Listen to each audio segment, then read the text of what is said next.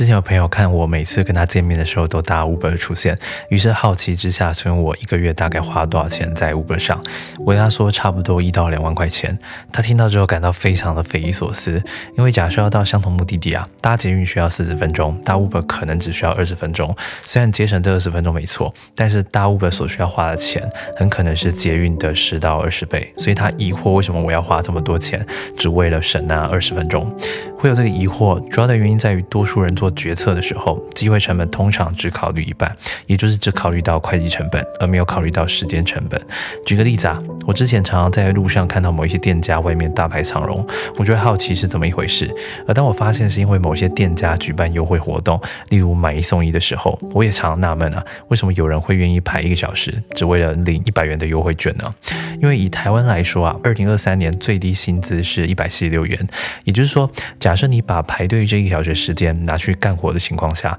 你最低最低就能赚到一百七十六元。但如果你把时间拿去排队，你就只能省一百元。在这种情况下，如果你排队的目的是为了要省钱，那么在机会成本的考量下，选择不排队才是最理性的决策呀。理解这个道理之后啊，下次看到一些优惠活动的时候，不妨算一算自己的时间到底值多少钱。假设你的时间比店家给的优惠更值钱，那么比起排队，或许你可以选择霸气的说上一句：“本人的时间有点贵，没有闲工夫去排队。”这是一分钟长知识，我是吴金凯。如果内容对你来说帮助的话，可以转发给你需要的朋友，让他跟我们一起学习，一起成长。如果留言鼓励我，我会非常高兴的。那么我们下次见。